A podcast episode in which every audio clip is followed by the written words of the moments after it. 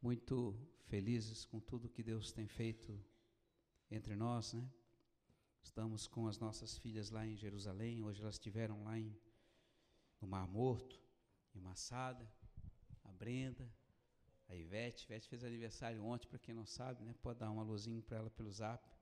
Elas estão muito felizes. A Marina, a primeira vez que sobe a Jerusalém, ela tem estado extremamente encantada com tudo que tem visto e ouvido, né? Praticamente todos os dias elas têm estado no jardim e têm um encontro com o jardineiro, aquele que foi confundido com o jardineiro.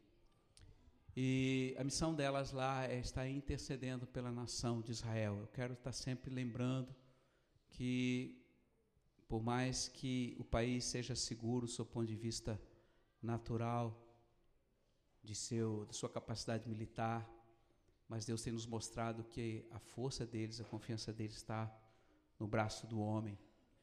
E eles têm se afastado do Senhor e por isso nós temos levantado um altar naquele lugar para orar e interceder pelo povo judeu.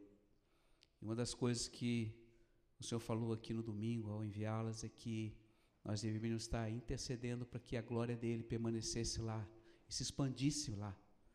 Então elas mantêm essa oração porque logo, logo é questão de tempo.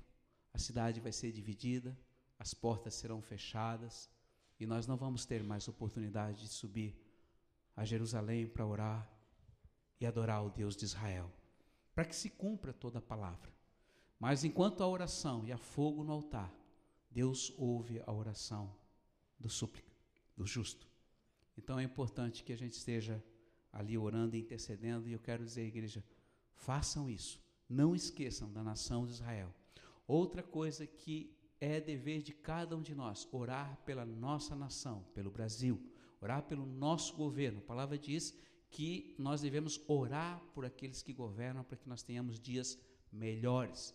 Então, a nossa cumbência é orar pelo nosso presidente, pela sua esposa, pela sua família, pelos seus ministros, orar pela bênção desta nação e orar para que o fogo dele, o avivamento, e a glória dele venha sobre esse país. Amém? Essa responsabilidade é nossa.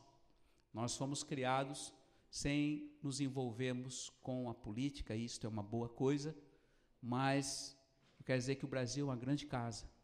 E hoje Deus está trazendo um grande avivamento sobre a nossa nação. E nós fazemos parte dessa história. Essa semana, pela graça de Deus, foi aberto mais um estádio para o evento do dia 8 de fevereiro descende, né? Para que pelo menos não mais 50 mil, mas 60 ou 100 mil pessoas possam estar adorando o Senhor em São Paulo. Eu quero dizer aos irmãos que ainda há passagem pela TAM por 4.500 pontos múltiplos às 8h30 do dia 9. Né, os que precisam retornar de São Paulo, somente os que estão vindo de Jerusalém, que não têm volta, ainda há essa oportunidade. Hoje, pelo menos, eu, eu entrei lá, eu vi que tinha no mínimo sete passagens. Está baratinho, aproveita enquanto há tempo. Amém, queridos?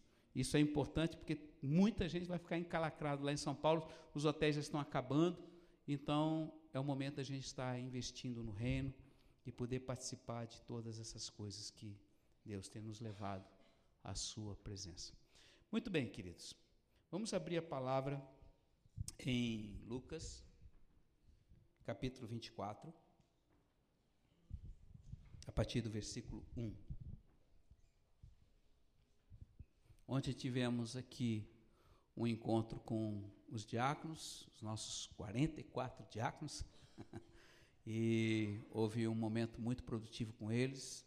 O pastor Israel dirigiu uma logística nova de organização, de funções para cada um deles, e há um tempo que eu penso que agora Deus vai gerar algo novo na vida do corpo. Há uma promessa dele de estar vindo habitar aqui em nosso meio e nós não podemos perder essa oportunidade que o Senhor quer operar e realizar através de cada um. Eu quero desde já, antes de ministrar a palavra, sei que algumas pessoas hoje nos visitam pela primeira vez, eu quero abençoar a vida do Douglas, um casal aqui também é bem-vindo, a menina lá da Bahia, Deus abençoe vocês todos. E quero dizer que os que nos visitam estão em casa. Amém? Isso aqui é a extensão da nossa casa e a casa do Senhor.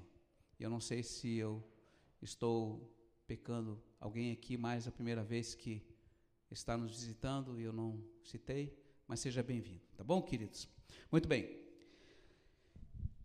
Capítulo 24 de Lucas 1 diz assim: No primeiro dia da semana, muito cedo ainda, elas foram ao sepulcro, é, levando aromas que tinham preparado. Encontraram a pedra do túmulo removida, mas ao encontrar, não encontraram o corpo de Jesus. E aconteceu que, estando perplexa com isso, dois homens se postaram diante delas com uma veste fulgurante. Cheias de medo, então elas inclinaram o rosto para o chão e eles, porém, disseram: Por que vocês procuram entre os mortos aquele que vive? Ele não está aqui. Ele ressuscitou. Lembrai-vos de como vos falou quando ainda estava lá na Galiléia.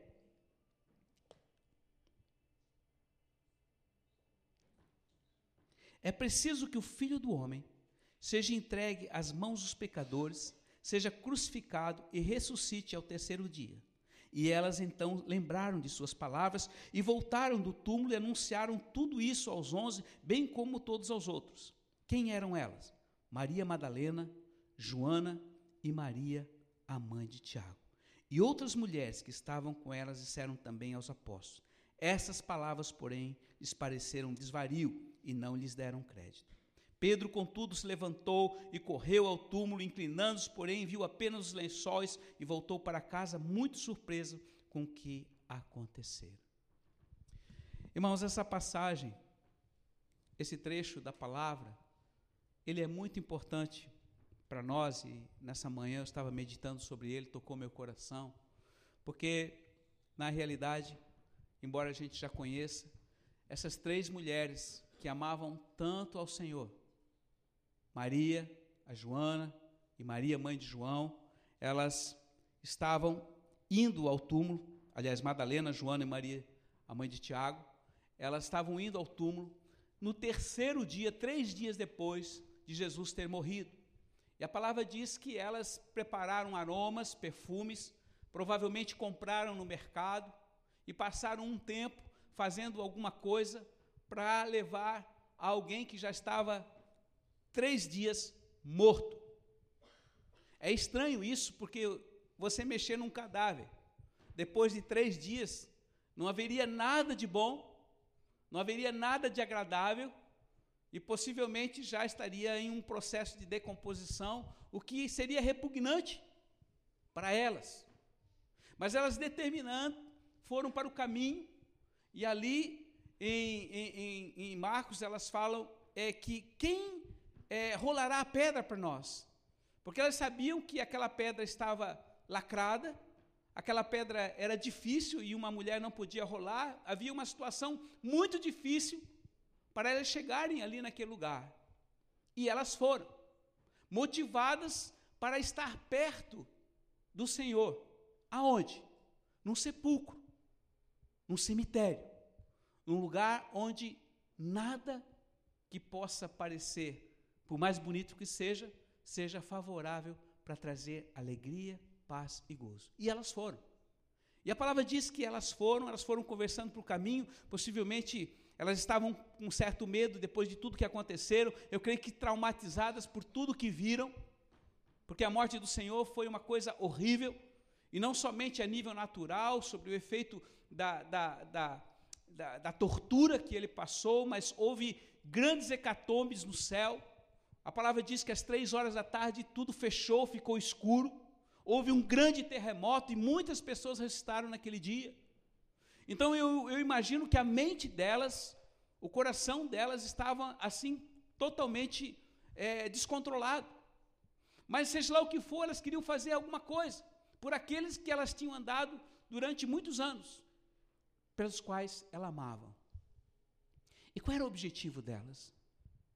Chegar ali, estar perto daquele que um dia tinha sido a esperança delas. Mas quando elas chegaram ali, o que, que elas perceberam? O túmulo estava aberto. E quando elas entraram lá, elas perceberam que ele não estava mais ali. E eu imagino como o coração delas ficou. a perplexidade. O que aconteceu? Isso nunca foi natural. Irmãos, cada vez que você vai no cemitério, não sei quantos aqui já foram no cemitério, ou já foram visitar um, botar uma florzinha lá para o morto, não sei qual, qual a sua característica, enfim, às vezes seu pai, sua mãe está lá e novembro é dia dos mortos, você vai lá, bota uma florzinha, enfim. Mas você vai ali, a pessoa está ali. E ninguém tirou dali. Não importa o tempo que ela foi enterrada. Então, na mente dela, no coração delas, seria muito claro elas encontrarem aquilo que elas já tinham imaginado e que seria no, na, normal naquilo que é natural. Mas quando chegaram, o túmulo estava vazio, não tinha ninguém, ele não tinha guarda, não tinha ninguém. E elas possivelmente chegaram ali dentro, né, como a gente já entrou ali no, no, no sepulcro, e olharam, não havia ninguém.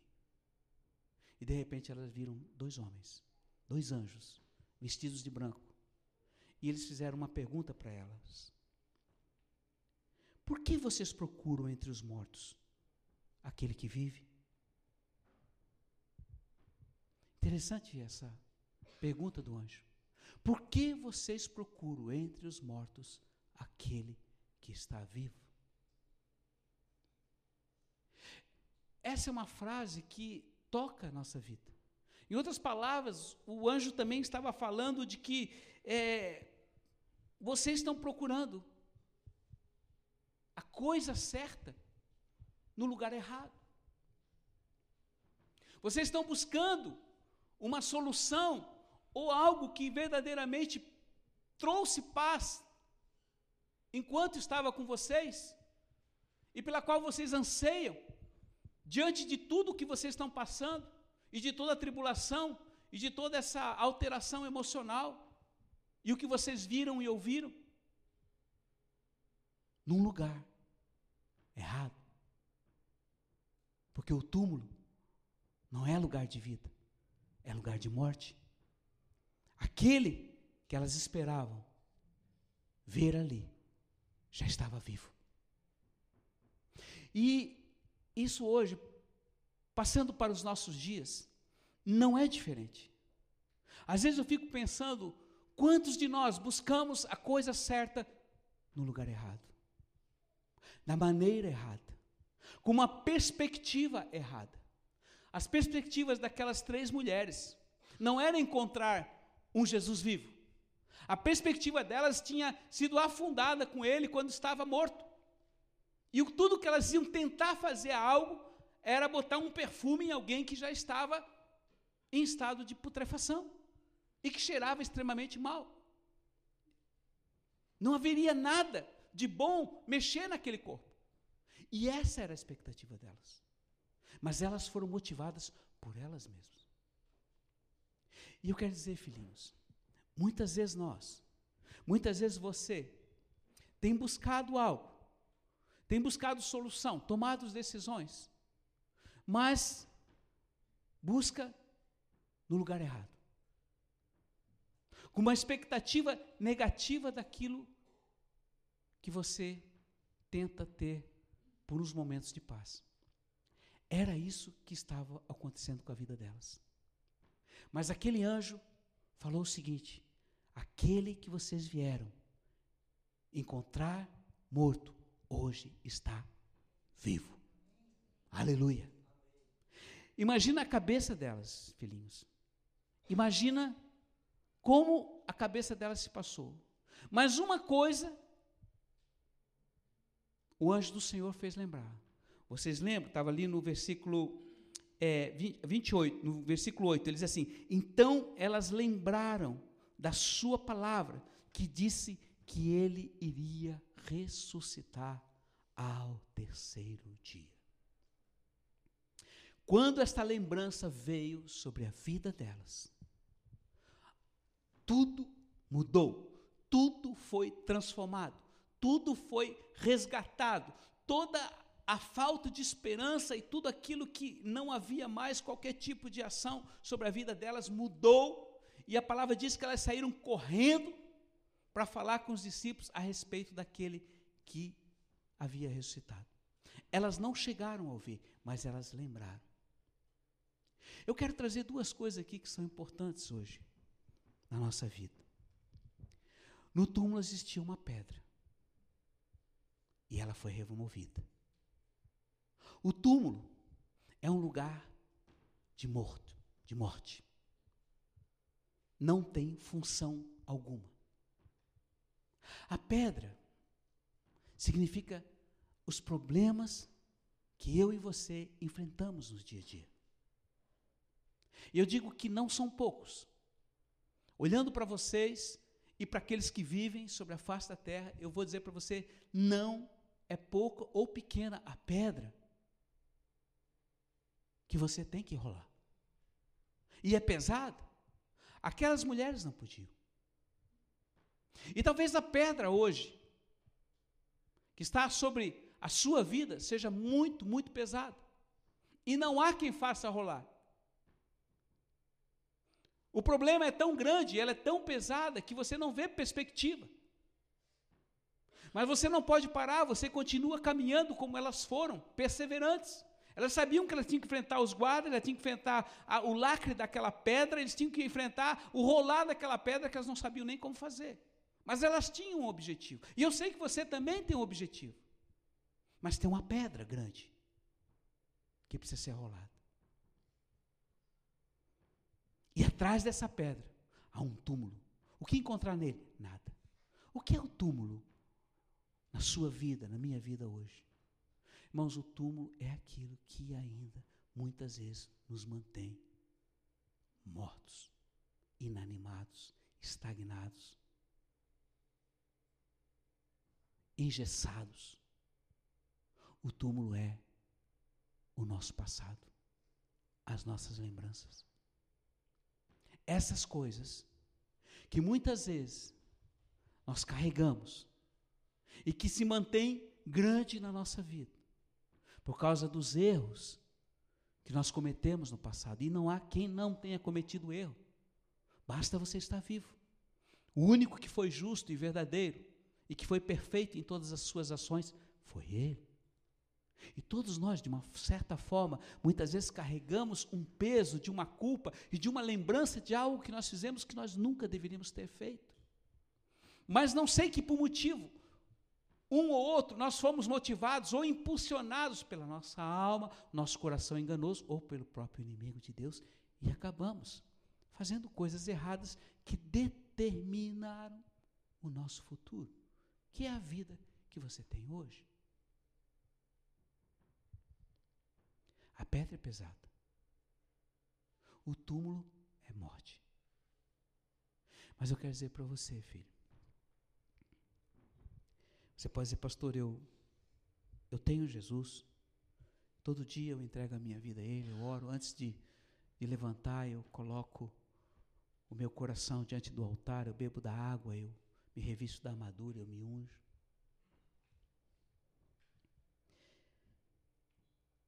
Mas nada acontece na minha vida. Nós já falamos isso no passado. Nada acontece na sua vida porque você não consegue enxergar o que está se movendo. Toda manhã, o amor dele foi renovado para com você. Toda manhã, uma porção de graça foi derramada sobre a sua botija para que você tivesse força e vigor para enfrentar o dia.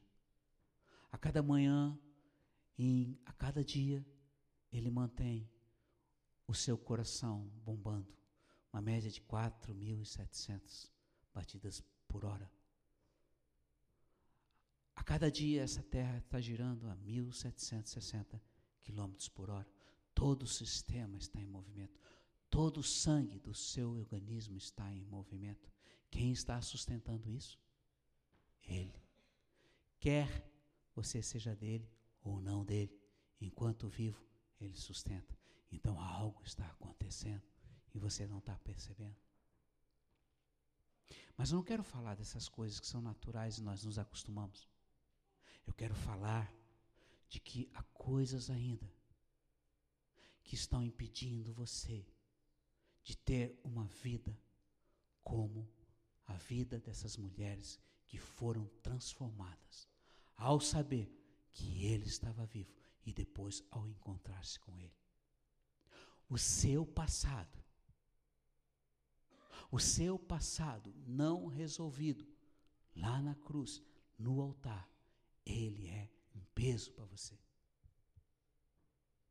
E você pode buscar a solução, mas se ele ali tiver, com todas as más lembranças e mais sentimentos que ainda afligem o seu coração, Principalmente à noite, quando você reclina seu, seu, sua cabeça no travesseiro e você não consegue dormir, porque você tem medo, você tem insegurança, você está com medo do futuro, você não sabe antes de ver pela sua mente o que pode acontecer de ruim ou o que está por acontecer por ruim. Eu posso dizer para você que a cada dia que passa, as coisas no mundo vão piorar. Porque está se aproximando o fim. Então, às vezes, você está carregando algo que vai além da sua capacidade natural de suportar. Então, o que mudou a vida daquelas mulheres? Foi o encontrar-se com ele, estar e buscar perto dele. E ao chegar naquele lugar, elas viram a pedra removida e viram o túmulo vazio. Eu quero dizer para você, filho, que esse Jesus, pela qual você está hoje aqui, você subiu nesta casa para adorá-lo. Ele não é um Deus vivo que está assentado no céu, olhando para você, para pegar você no primeiro erro, para pegar você numa esquina, para fazer de você um capacho ou um, alguém religioso distante. Não, não, não, não. Tudo isto ele fez. Enquanto nós cantávamos, eu meditava e eu me emocionava, porque tudo isto ele fez por uma única motivação: amor. E eu quero dizer, aquele que deu a vida por você, presta atenção, e eu falo não só para os novos, mas para os velhos. Aquele que deu a vida por você não tem mais nada que possa lhe negar, porque o que ele deu para você foi o mais precioso. Não há nada que supere a vida de alguém por outra pessoa. E quando ele deu, ele foi sem reserva. Ele não olhou como você era e como você agia. Ele se deu.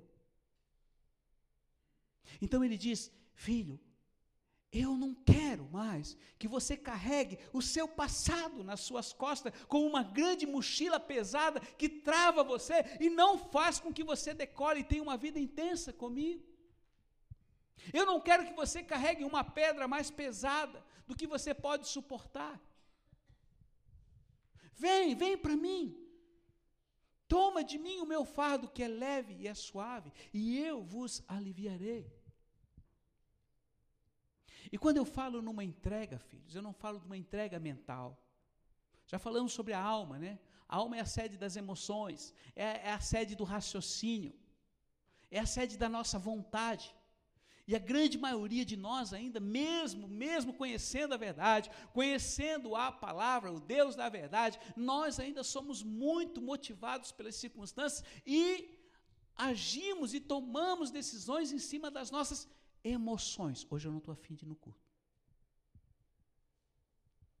Ah, estou cansado. Não, não estou não tô legal.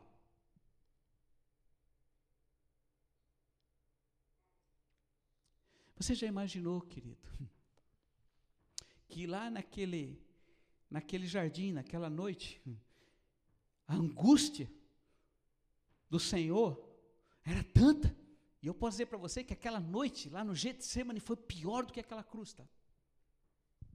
Porque quando você sabe o que está de ruim para acontecer, você vai ficando numa angústia tão grande, tão grande, tão grande, e ele ficou totalmente sozinho, não havia ninguém com ele. Os três discípulos foram dormir. E ele ficou tão angustiado, mas tão angustiado, que ele suou sangue. Irmãos, ninguém consegue imaginar que tipo de, de crise emocional que Jesus teve. Mas ele ali naquela agonia, por três vezes, naquela aquela dor daquilo que estava por acontecer, ele falou ainda: Pai, Pai, faça-se a tua vontade, não a minha. Então eu quero dizer, querido, se ele ali naquela hora ele assim: oh, Pai, Pai, para, para, para, eu não aguento mais, não aguento mais, Para, para, dá mais um tempo, deixa eu pensar. Vamos deixar para a semana que vem essa coisa acontecer. Eu já estou suando sangue, os meus discípulos deixaram eu sozinho ali atrás.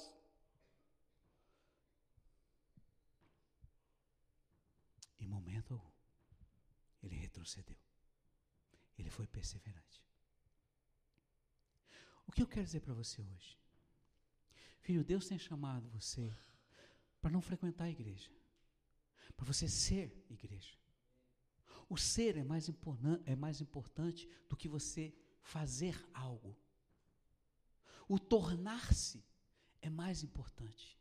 E quando ele deu a vida por você, ele não queria que você fosse uma pessoa religiosa, que tem uma aparência de santidade, mas dentro do seu coração é cheio de amargura, de falta de perdão, de dores machucadas do passado. Eu sei que você foi machucado, muitos de vocês foram muito machucados, muitas pessoas fizeram mal para vocês, muitas pessoas, mas eu quero assim, Deus na sua soberania permitiu você passar pelo que você passou, mas hoje ele tem um bálsamo de cura.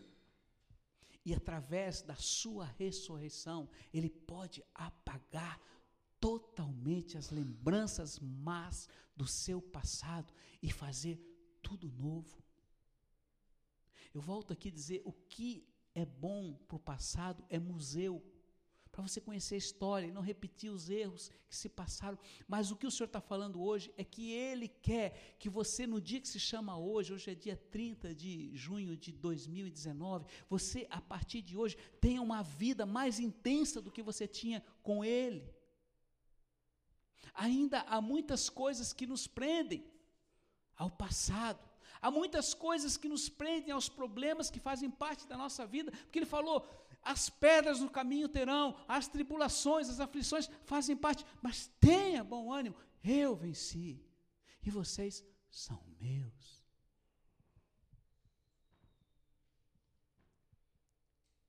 Buscar a coisa certa no lugar errado não vai gerar vida. Deus quer gerar mais vida em você. Deus quer muito mais do que a gente está vivendo aqui hoje. Temos avançado muito, temos, temos ido a muitas nações levar a tocha, temos, Deus tem nos dado a graça, irmãos, e cada semana está em cada lugar que Ele tem nos mandado ir levar a tocha, orar, profetizar sobre a presença. Deus tem trazido, Deus está começando a mudar a história dessa nação, Deus está começando a fazer justiça nessa nação, está por quê? Porque a oração, a obediência, a perseverança naquilo que foi chamado, e glória a Ele por isso. Mas eu quero dizer, há muito mais para avançar nele. Então eu quero dizer para você, filhinho, que ainda essas coisas, a pedra, o túmulo, que estão sobre a sua vida, precisam ser removidas. Há muitas coisas e motivação sua que ainda são baseadas no que você gosta, no que você se emociona ou naquilo que você acha que é certo e errado. Lá no Salmo 23, quando pequenininho, a primeira coisa que mamãe e papai me ensinaram é a palavra que diz assim: O Senhor é meu pastor e nada, não, me falta, nada. Aí eu pergunto: falta alguma coisa para você? Sim, pastor, muito dinheiro.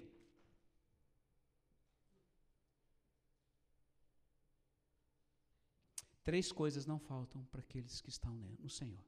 E é o que ele prometeu: roupa, alimentação e casa. Não falta. Se você está nele, não falta. Porque ele é, se ele é o teu pastor. Os pardais, os passarinhos, ele sustenta. E ele diz: por mais ansioso que você possa estar, você não vai acrescentar um minuto a mais na sua vida. Porque os dias são maus e eu sustento o dia. Então, o Senhor é o teu pastor, nada falta. Pensa nisso. Toma posse nisto. Mas está me faltando, pastor. Há muitas coisas na minha vida que faltam. Seja objetivo. E eu desafio você a ser objetivo. Faça uma lista. Pegue um caderninho. Pegue um papel, anota tudo o que você deseja alcançar em Deus, seja a nível espiritual, seja a nível físico, natural, seja o que você sonha, seja o que você deseja. Porque a palavra diz lá no Salmo 37, 4 que aqueles que fazem de mim a sua grande alegria, eu realizo os seus sonhos, os desejos do seu coração. Qual pai que ama um filho e que não procura satisfazer o desejo e dar-lhe presente? Esse é o nosso pai.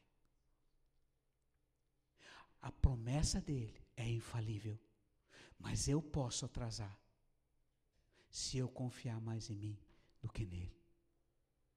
E eu quero dizer para você: Satanás está todo dia, filhinhos, soprando no seu coração coisas ruins. Todo dia ele sopra no seu coração maus pensamentos, maus sentimentos, porque ele é sujo, ele é ladrão, ele é assassino, ele é destruidor. E ele sabe que se ele destruir a sua vida, ele vai tocar no pai. E não tem nada que mexa ou machuque mais o coração de um pai quando alguém toca no filho. Você é filho, eu sou filho. E ele ama tocar, ele ama perverter você, destruir a sua mente, tirar os princípios e fazer com que você seja uma abominação a Deus. Mas o amor venceu. O amor deixou o túmulo vazio. O amor removeu, removeu aquela pedra. E hoje, Ele quer remover tudo o que impede na sua vida de ter uma vida plena com Ele. Há promessas de Deus sobre sua vida. Há promessas que não se cumpriram. Quando elas viram o que havia acontecido, elas lembraram o que ele falou, e aquela lembrança do passado, que foi uma promessa que o Senhor fez a elas, mudou a história de um momento para o outro. E aquilo que elas traziam na mão, aquilo que elas tinham feito chorando e que foram andando, ansiosas, preocupadas, quando elas ouviram essa palavra, eu creio que elas largaram tudo, e a palavra diz que elas saíram correndo para contar o que havia acontecido. Ele está vivo. E este mesmo que ressuscitou há dois mil anos atrás, continua vivo e habita hoje em seu coração. E Ele quer liberdade para agir através de você. Ele quer ser livre para operar o querer e o realizar da sua vontade em sua vida. Há um plano, há um propósito pela qual você foi chamado, e o propósito é você redimir a terra como ela era antes no tempo de Adão. Isso é impossível, pastor. Tudo é possível para aquele que crê. Tudo é possível aquele que tem Ele como Senhor e Salvador. Não mais nós que vivemos, mas é Ele em nós. Os problemas continuam, mas Ele nos capacita através do Seu Espírito, o ajudador, o consolador, a realizar e fazer coisas que estão além da nossa capacidade. Mas o Espírito não consegue operar enquanto há impureza no nosso coração, enquanto há coisas do passado, é falta de perdão, enquanto há amargura em nosso coração, enquanto há coisas, há motivações deste mundo no nosso coração, ele não consegue agir, porque ele não é deste mundo, assim como cada um de nós não somos deste mundo. Estamos sobre ele, mas somos cidadãos do céu. E eu quero dizer, filhinho, não deixe pecado guardado em teu coração é como uma semente cancerígena. Cedo ou tarde, ela começa a se manifestar e ela mata. Hoje Jesus está dizendo para você, filho, o túmulo está vazio. Não há vida ali. Não há ninguém ali. A vida está em mim e eu estou vivo. A pedra que é tão pesada para você eu removo sobrenaturalmente. Então eu quero dizer hoje, deixar essa palavra com você, porque ela é fundamental. Não busque a coisa certa no lugar errado. Aquele a quem você procura, já morto, está vivo. E ele é poderoso para realizar todas as coisas na sua vida. Ele deseja que você cresça mais nele, viva mais uma vida intensa com ele. Há muito mais a ser realizado a nível sobrenatural do que aquilo que nós estamos vivendo nos dias atuais. Quando nós estivemos inaugurando, duas, três semanas atrás, a torre lá em, em Camboriú, em oração, o Senhor nos deu uma palavra e falou sobre entrar na nuvem de graça. Há uma nuvem de graça hoje sobre a nossa vida. E graça é um instrumento poderoso de Deus que nos capacita a trazer aquilo que não existe. Romanos 4,17, ele traz à existência o que não existe, ele traz vida ao que está morto. E eu volto a lembrar, igreja, o Espírito Santo ama operar em cima do caos. E muitas vezes a sua vida pode achar, eu estou num caos. Eu tenho passado por situações que eu não consigo decolar e sair do chão. Começa a motivar a sua vida nele, deixando o Espírito se mover, e você vai ver o que o Senhor fará. Você não veio aqui nesta noite para ouvir uma boa palavra. Você veio aqui para tomar uma atitude e dizer: Senhor, eu não vou mais para o túmulo para ver um Deus morto, mas para ver um Deus vivo e atuante na minha vida. Eu não quero que o meu coração seja um túmulo. Eu quero que meu coração seja um vivo e eficaz e movimente-se a cada dia por ti. Não desperdice a graça que ele derramou e continua derramando sobre sua vida a cada dia. Valorize, seja grato. Valorize onde você está vivendo. Valorize o que Deus tem realizado nas suas vidas. Eu sei que muitos de vocês aqui ainda não têm provisão mensal por falta de emprego. Mas há uma promessa de dois, três anos atrás que entre nós não haveria desempregados. Nós não andamos atrás de prosperidade e nem do bem-estar. Vem para Jesus que você vai ter uma vida de riqueza. Não, não, não. Nunca vamos prometer isso para você. Vem para Jesus, você vai ter uma vida de pedreira. Mas, mas, veja bem, esteja nele, e as demais coisas ele acrescenta. Esteja nele, e não vai te faltar nada. Esteja nele, e os teus sonhos serão realizados. Busque a Ele de todo o coração e você vai ter uma vida intensa sobre essa terra. E Ele prometeu: Eu darei vida em abundância. Isso não significa coisas materiais, significa uma intensidade de vida com Ele. Eu posso passar o maior dos problemas, mas se eu estiver nele, haverá paz, alegria e gozo no meu coração. Como é possível isso? Ele em mim e eu deixando Ele agir em mim. E eu insisto com Deus. Senhor, lembra-te da promessa. Eu tenho algumas pessoas aqui que continuam sem provisão mensal porque não tem emprego ainda. Mas eu posso dizer para você que está desempregado. Talvez Deus tenha algo novo para a sua vida porque Ele é criador e criativo, amém? Talvez você tenha a ideia de que você precisa ser um empregado, mas talvez Deus tenha algo para você e você não despertou ainda. Então você vai buscar nele. Senhor, há algo que eu estou passando neste momento de sequidão na minha vida. Tu não tem me abandonado, mas eu preciso crescer em ti. Eu preciso desenvolver em ti. Eu preciso ter uma autonomia, seja financeira, seja profissional, seja o que for, Senhor, mas eu não consigo, eu, eu, eu, eu, eu, eu preciso de um emprego. De repente ele diz: Não, filhinho, eu tenho outra coisa para você. Começa a fazer algo. Porque eu sou criativo e eu sou criador. E isso está sobre sua vida. Você está entendendo? Tudo pode acontecer quando você chega diante daquele túmulo que está vazio, porque ele é vivo. Aquele que é vivo é capaz de realizar tudo em todos, porque ele é amor. Quero deixar essa palavra hoje com você. Medita sobre ela, depois você pode ler novamente, se você desejar.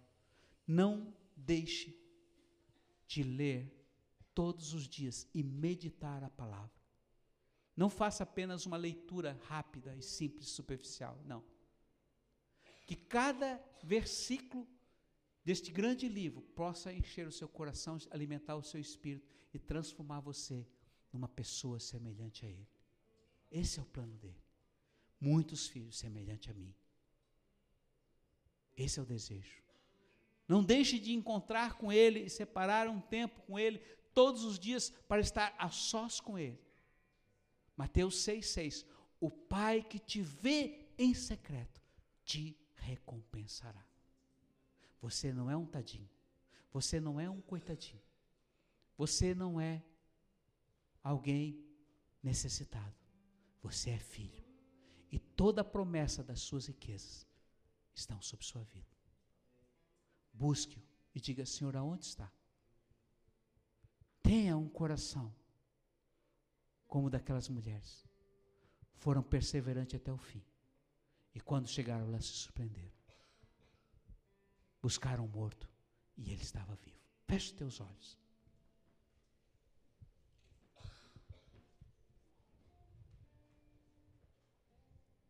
Pai, nesta noite eis aí os teus filhos.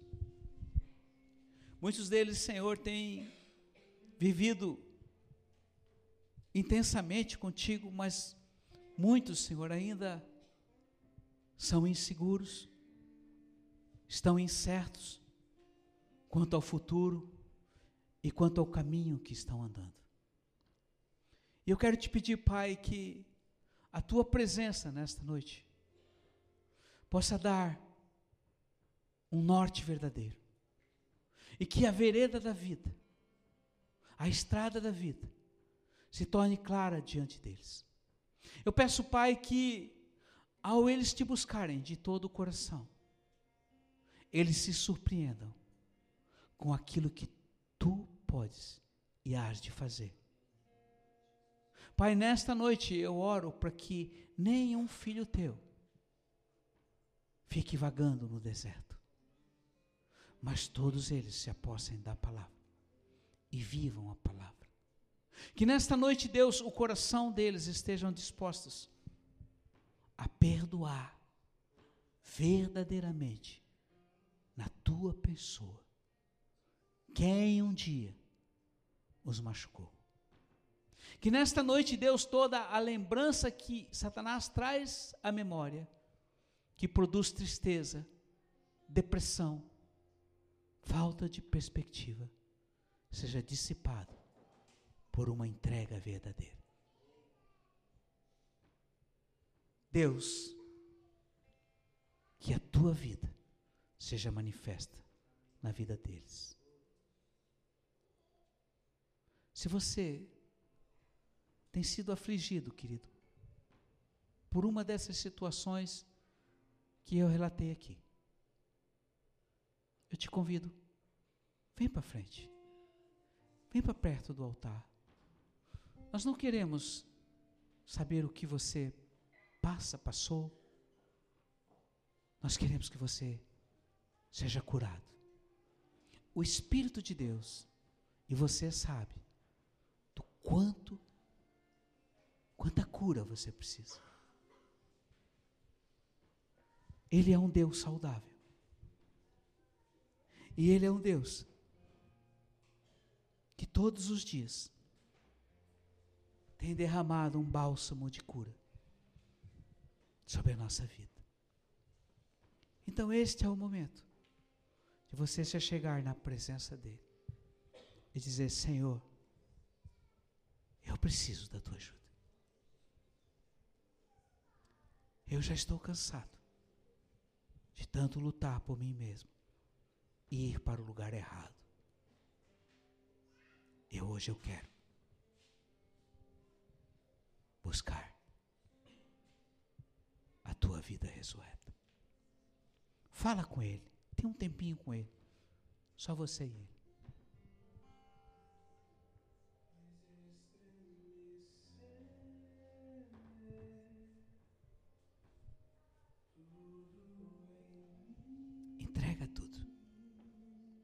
Confessa.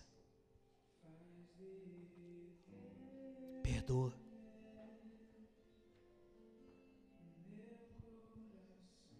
Libera perdão.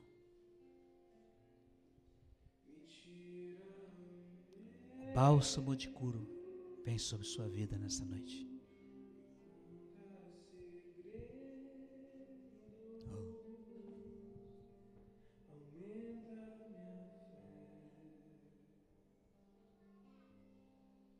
fair.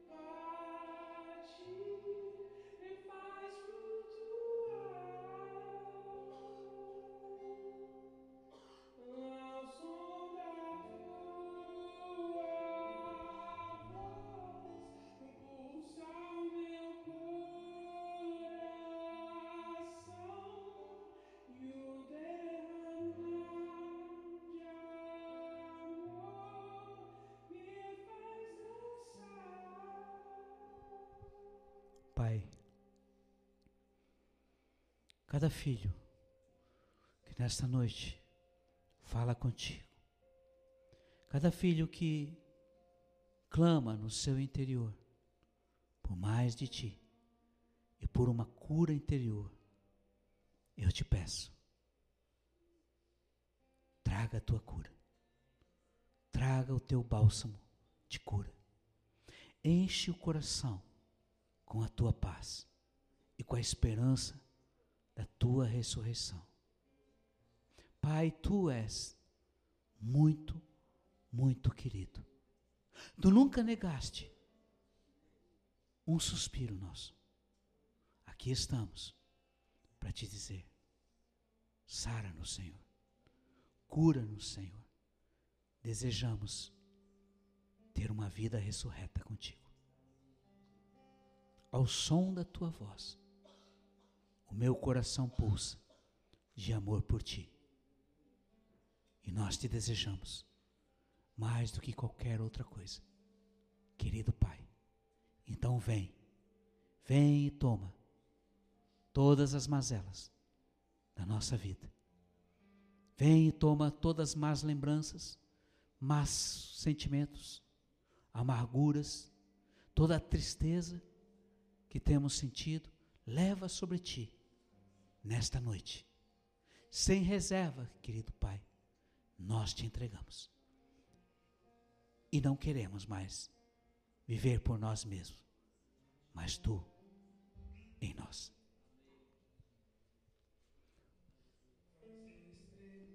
Os pastores orem e abençoem a cada um dos filhos que aqui estão.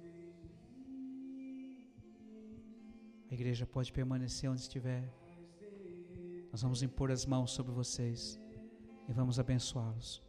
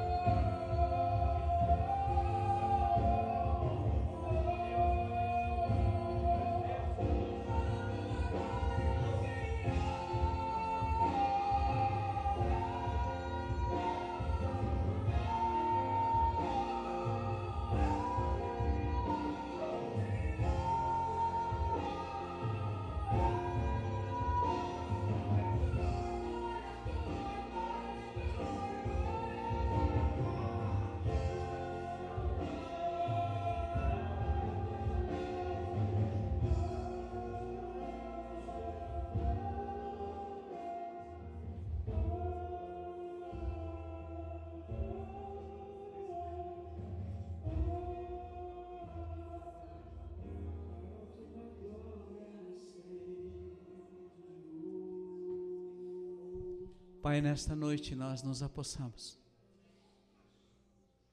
da tua palavra.